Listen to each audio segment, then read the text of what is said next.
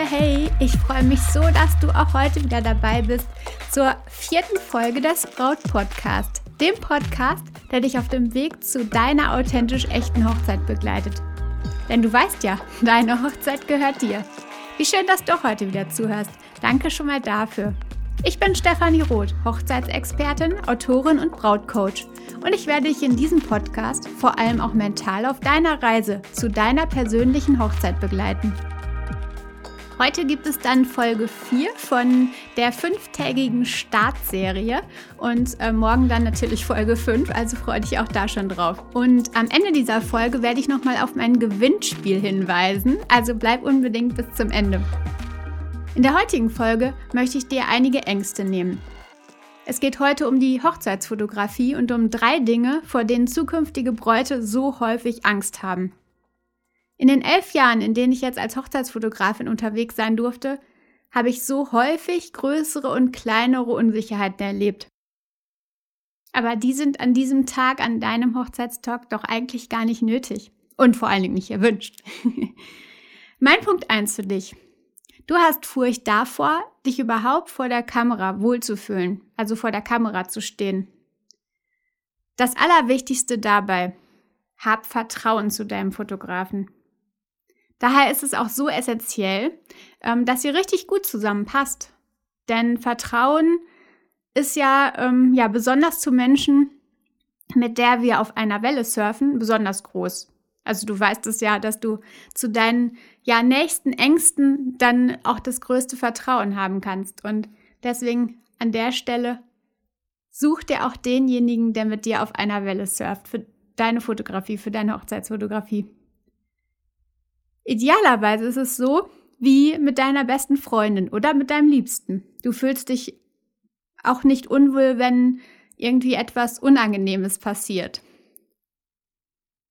Bestenfalls steht bei der Wahl des Fotografen vor allen anderen Punkten, die zur Entscheidung beitragen, also vor Budget und vor allem anderen, das gute Gefühl mit ihm. Also das sollte das Aller, Allerwichtigste sein, denn ähm, euer Fotograf wird euch ja über eine lange Zeit an diesem Tag begleiten, auch in Situationen, wo sonst niemand bei euch ist. Und da ist es einfach so wichtig, dass da ja eine richtig gute Basis herrscht.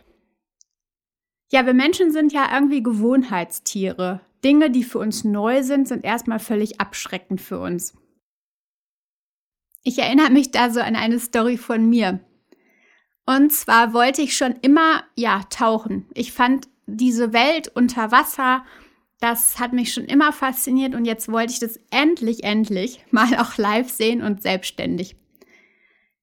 Ja, und da Schnorcheln schon nicht so ganz mein Ding war, hatte ich natürlich dann eine besonders große Herausforderung, weil dann erstmal diesen Schritt zu gehen und mit so einer Tauchflasche auf dem Rücken erstmal im Pool, ähm, ja, unter Wasser zu gehen, dann äh, zu atmen und ja, also das war im Pool dann direkt, ich habe den Tauchschein auf einer kleinen Nebeninsel von Bali gemacht, so herausfordernd. Ich saß also quasi in diesem Becken, in diesem Tauchbecken und habe gedacht, so, ich schaffe das niemals. Ähm, ich habe mich ja nach oben gesetzt an dem Beckenrand und ähm, dachte, nee, also das, das wird nichts und die Fische müssen leider ohne mich auskommen. Und dann habe ich mich aber nochmal auf mein Ziel fokussiert. Ich habe gedacht, okay, ich will doch diese Fische unter Wasser sehen. Ich möchte die, die Natur erleben und äh, ja, möchte der stille Beobachter unter Wasser sein. Und als ich dann dieses Ziel fokussiert habe, habe ich die Kurve bekommen.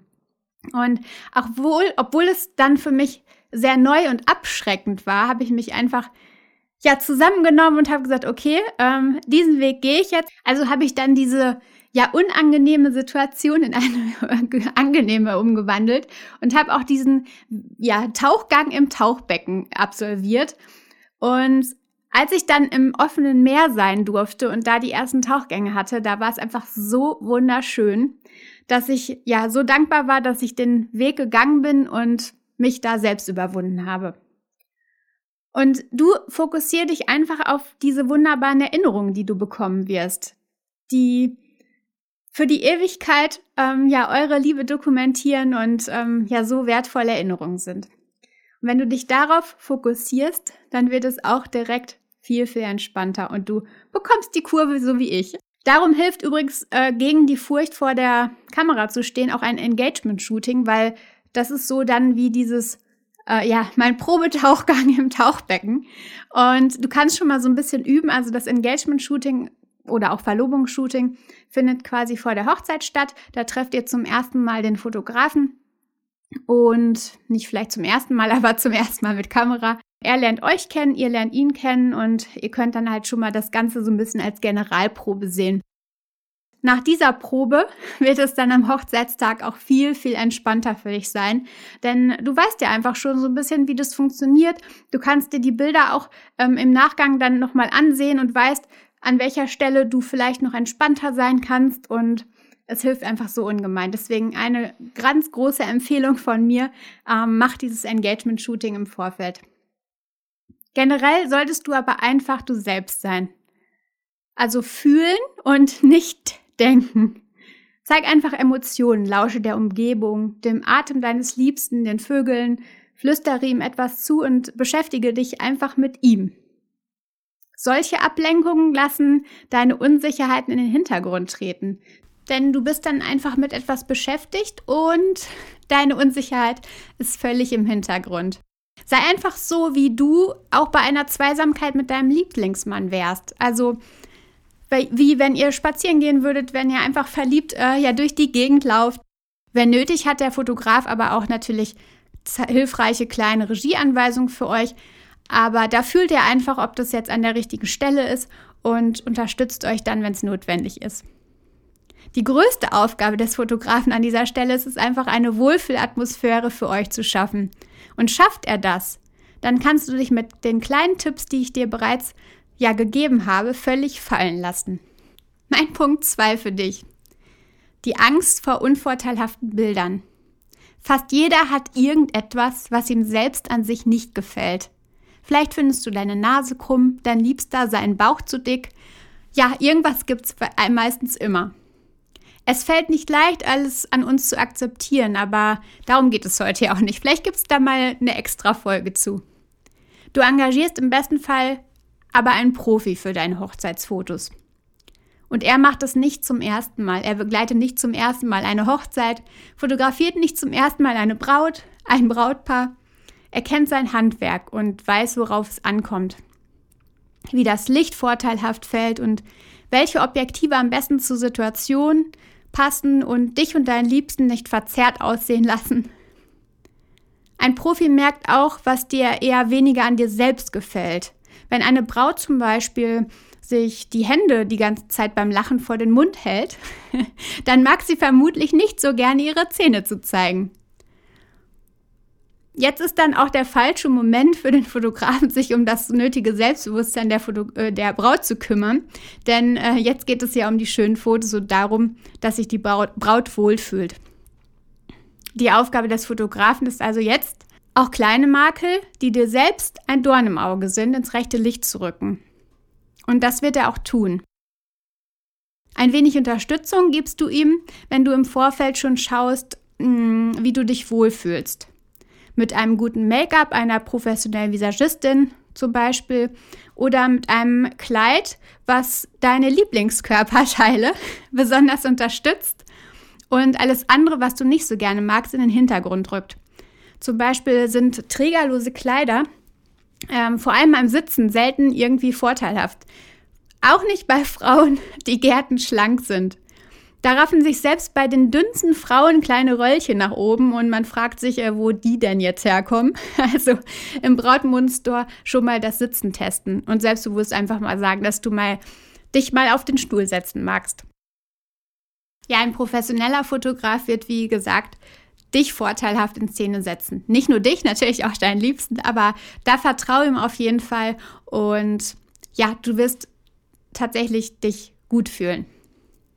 Mein Punkt 3 für dich, das ist ähm, ja die Angst vor dem Regen und wohl eine der größten Hochzeitsängste von Brautpaaren. Aber warum eigentlich?